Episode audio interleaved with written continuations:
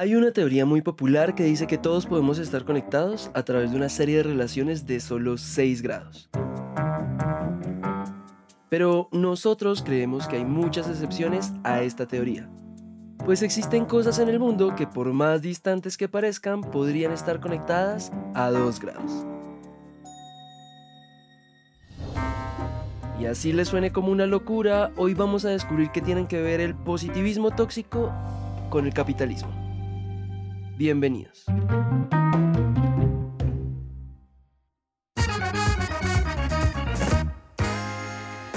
El positivismo tóxico. Todos en algún momento hemos dicho algo como... Sé positivo. O, ay, no, no pasa nada si te echaron del trabajo, ya vendrá algo mejor. Ah, porque estás así si tienes tantas cosas buenas en tu vida. Ay, amiga, podría ser peor. Tienes que ver el lado positivo al asunto. Recuerda, good vibes only. Y bueno, el positivismo tóxico es la manera bonita y romántica que usamos hoy en día para decir, invalida tus emociones, lo único importante es estar feliz. O en términos más académicos, como lo definen las psicólogas estadounidenses Samara Quintero y Jamie Long, es la sobregeneralización excesiva e ineficaz de un estado alegre y optimista en todas las situaciones.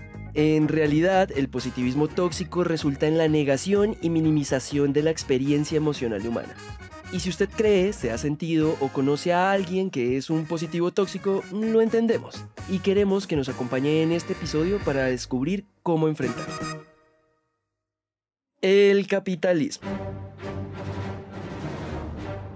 Es un sistema social y económico temido y criticado por muchos. Tiene sus ventajas y obvio tiene una cantidad enorme de desventajas. Pero es el sistema en el que vivimos hoy. Y según Adam Smith, el papá de la economía moderna, el capitalismo es un sistema basado en la libre empresa y la libre competencia, en donde los individuos buscan su propio interés y esto a su vez contribuye al bienestar general de la sociedad. O sea, más o menos es como un monopolio, pero basado en empresas, en donde el objetivo es incrementar tu patrimonio y maximizar tus ganancias. Pero, ¿cómo se relaciona un sistema mundial que lleva siglos rigiendo la vida humana y una dinámica actual que pretende que evadamos nuestras emociones?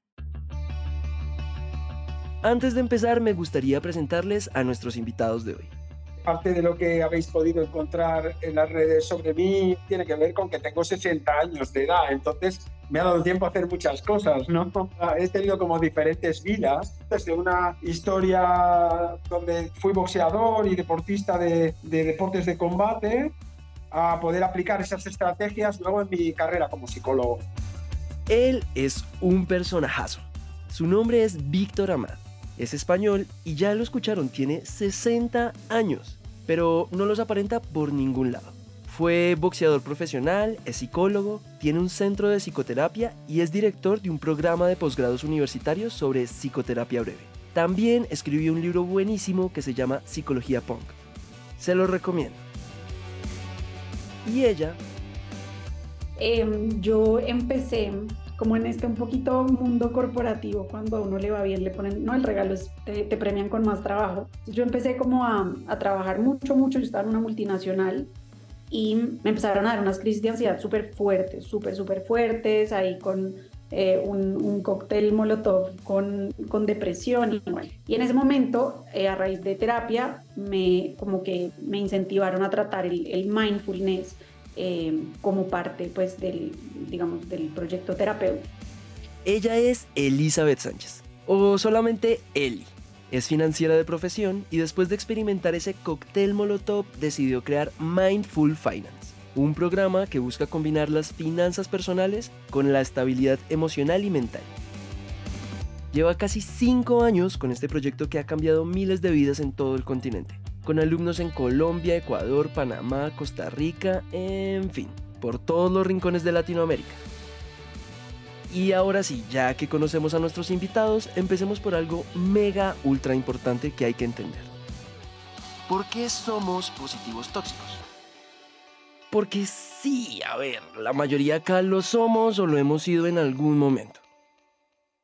La experiencia humana tiene, tiene todos los colores y siento que tiene mucho que ver como con este concepto de emociones buenas y emociones malas. Y sobre todo que desde chiquitos todo el tiempo nuestros papás no por echarles la culpa, pero eh, no tenían muchas herramientas en ese momento. Todo el tiempo estaban como evitándonos el sufrimiento, ¿no? Es como, eh, no sé, si uno se caía, no, no llores, no llores, no pasó nada, no pasó nada, levántate y sigue. Yo recuerdo, por ejemplo, en mi casa, eh, si yo lloraba porque me enrabietaba por algo, ¿no? O me daba un golpe yo mismo con una puerta.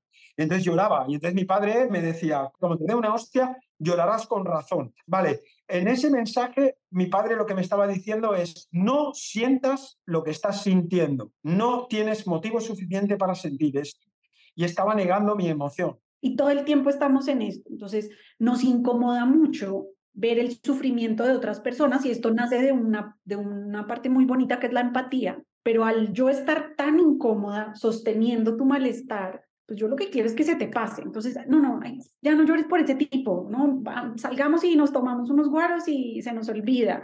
O, ay, no, no pasa nada si te echaron del trabajo, ya vendrá algo mejor. Todo pasa por algo. Y terminamos reduciendo la experiencia humana solamente al bienestar. Si usted se siente identificado con esto y en algún momento dijo, sí fui, háganoslo saber suscribiéndose al podcast y de paso dejándonos una reseña de 5 estrellas. Bueno, ¿en qué íbamos? Ah, sí, sí, sí, sí. Todo el tiempo estamos rodeados de positivos tóxicos. Desde bien chiquitos, como Dory en Buscando a Nemo, o Alegría en Intensamente. Si lo piensan bien, historias como estas fueron las que nos educaron, con las que crecimos, eran nuestro pan de cada día. Esas canciones, esas series, esas películas se tradujeron en conversaciones familiares y con amigos. Prácticamente ya hacen parte de nuestra sociedad. Y quien no haya vivido el positivismo tóxico en algún momento es porque definitivamente no hace parte de este planeta. Tan atravesados estamos por este fenómeno que ni el capitalismo pudo escapar de él. Mi perspectiva es un poco conspiranoica. Quiero decir, yo entiendo que el sistema está encantado de que asumamos una filosofía donde se nos puede explotar y además hemos de sonreír y donde el, eh, diríamos el absoluto consumo desbocado está orientado a que nos endeudemos y cada vez trabajemos más en una búsqueda de una felicidad que es imposible y que encima nos hagan creer que es nuestra culpa. Es decir, no soy feliz porque soy idiota, porque no, no soy capaz de dar lo mejor, mi mejor versión, porque no soy perfecto, porque no soy una madre perfecta y una trabajadora perfecta, o porque simplemente me desbordo eh, porque tengo demasiada carga laboral. Entonces, estamos inmersos en un sistema muy perverso. Yo no digo que esté hecho expresamente.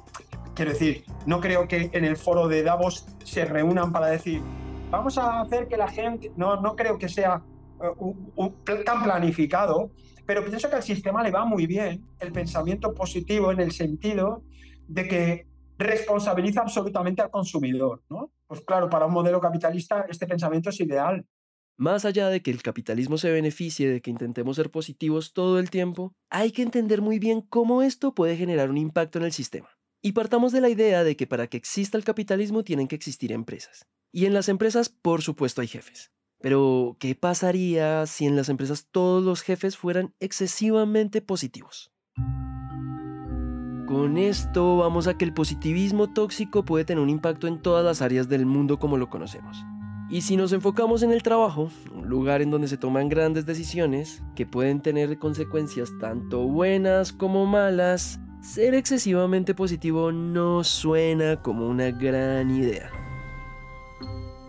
pues si mi jefe es una persona positivamente tóxica, los problemas o, estas cosas que no salieron como nosotros esperamos, pues no hay cabida como para analizar, oigan, que la cagamos, como que hubiera podido salir mejor y entonces se vuelven eh, estructuras y se vuelven sistemas que no se están alimentando de, de, los aprendizajes y entonces pues usualmente eso tiene unos costos financieros pues enormes porque son proyectos donde no se les miró el riesgo y mil vainas salieron mal y hay un montón de sobrecostos o inversiones que en verdad no tenían ningún tipo de retorno. Entonces, un líder que es positivamente tóxico, pues va a perder el respeto, no va a poder ver con perspectiva, eh, sí, no va a poder como aprender de esos errores para poder liderar y, guiar por un camino mejor. Entonces, sí, siento que es bien problemático.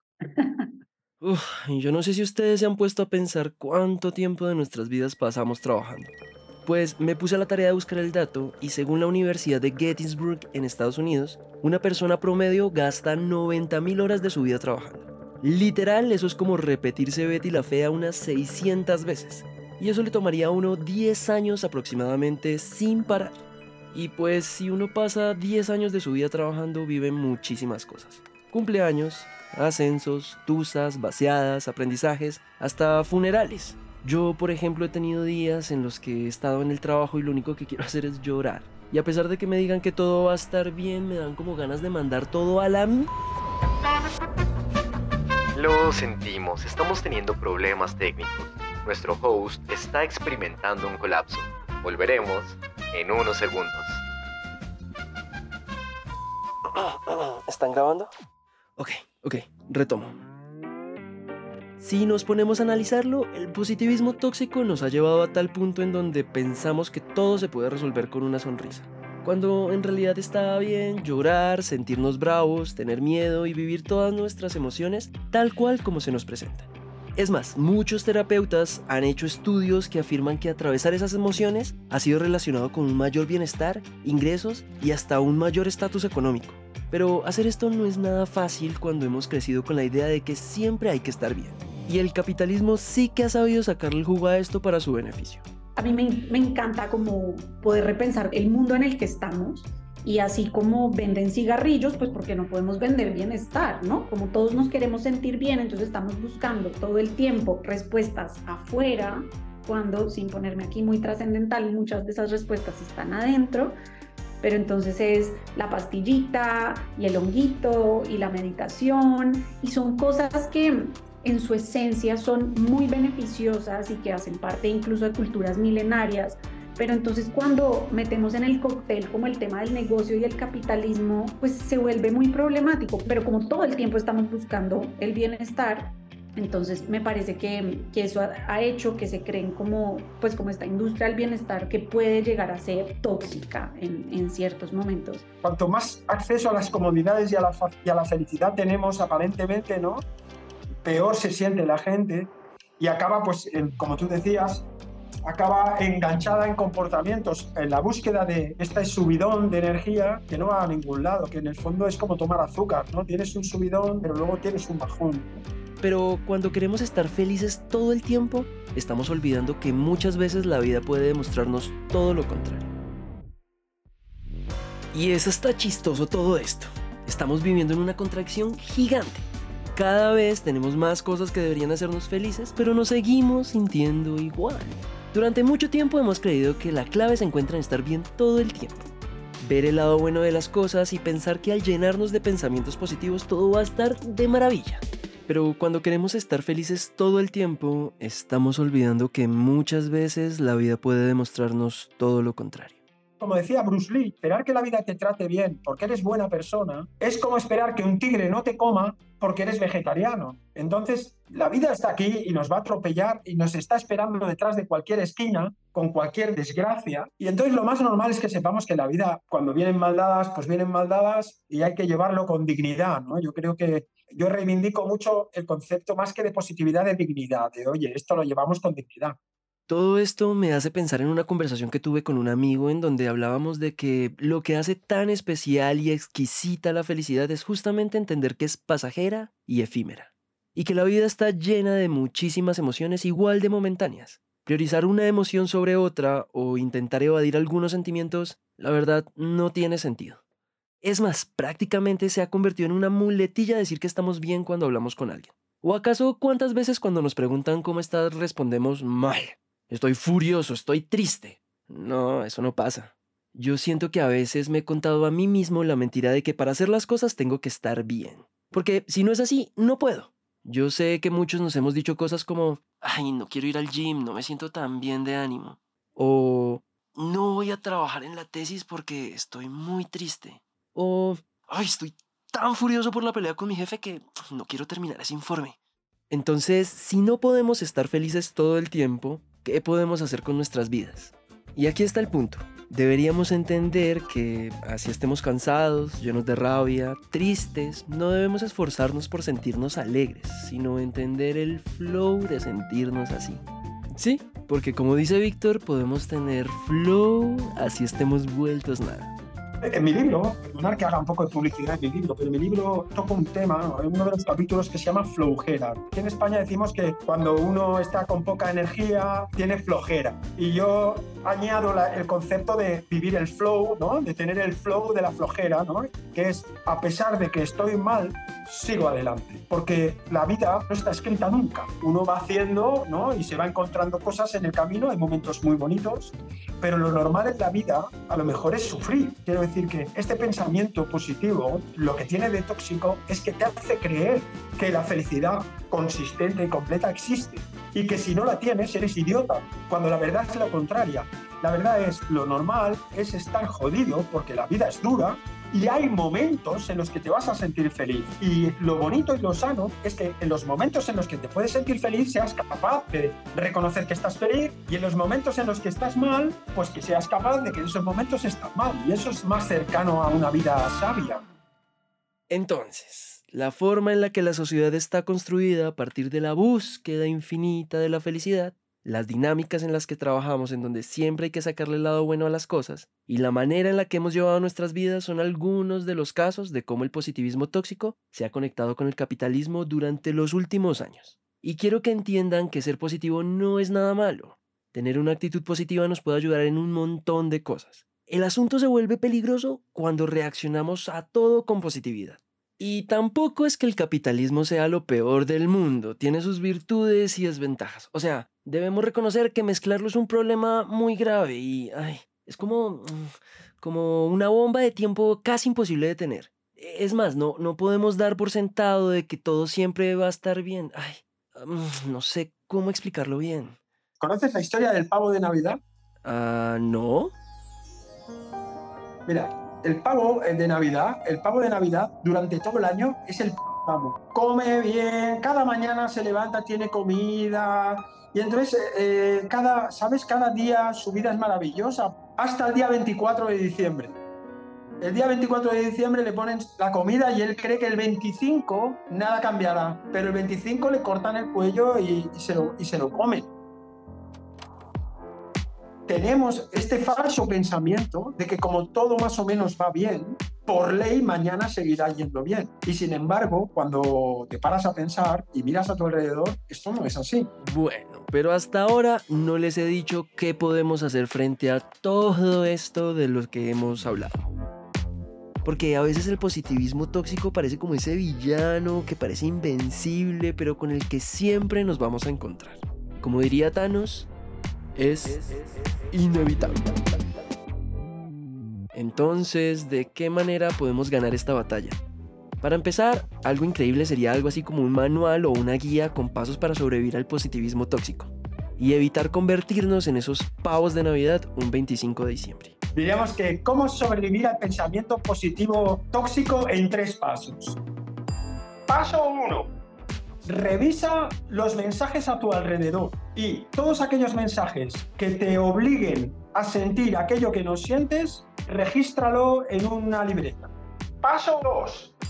La persona que te alienta a pensar en positivo, ¿desde dónde lo hace? ¿Es alguien que tiene una posición social mejor que la tuya? ¿Es alguien que tiene más formación que tú?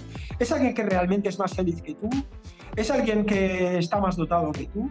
Es decir, démonos cuenta de cuál es el contexto de la persona que me anima. Y número tres, deja de querer ser feliz en pasos. No existe la felicidad en pasos. Cuando reduces algo a pasos, vamos mal. El truco no es darles pasos para encontrar la felicidad. Pues, a ver, no existe una verdad universal sobre cómo alcanzarla. En realidad, si Víctor o yo les dijéramos cómo buscar la felicidad, estaríamos contando nuestra forma de hacerlo. No es como que exista un método que diga cómo encontrar la felicidad en tres simples pasos. Pues es algo que depende de cada uno. Y lo interesante es descubrir nuestro propio método.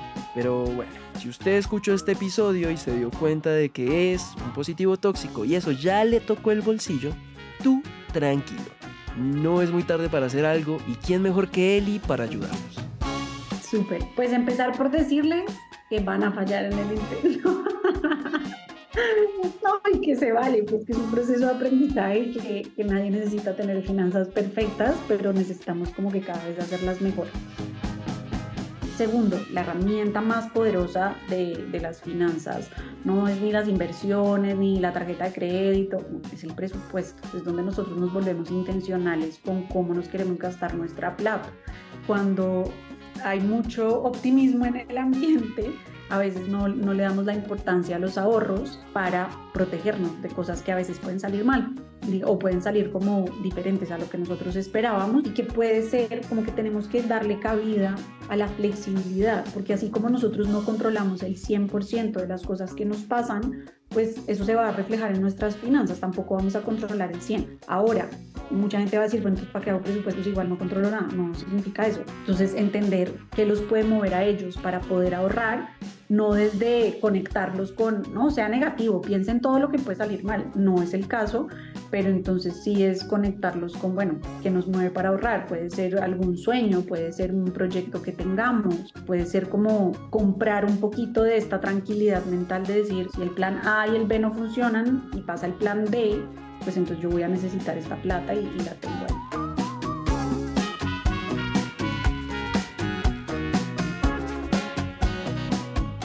Si les gustó este episodio, los invitamos a seguirnos y dejar una reseña de 5 estrellas en Apple Podcast y Spotify. Recuerden revisar las notas de este episodio en donde encontrarán material adicional súper interesante sobre este tema. Y si quieren saber más sobre Víctor y Eli, allá también podrán encontrar muchísima información. Este episodio de 2 grados fue producido por mí, Andrés Guevara y por Juan David Cruz. Editado por Manuel Torres, musicalizado por Juan Diego Bernal y el trabajo gráfico es realizado por Juan Camilo Rueda y Luisa Ríos. Esta es una coproducción entre Bancolombia y Naranja Media. Yo soy Andrés y nos escuchamos en el próximo episodio.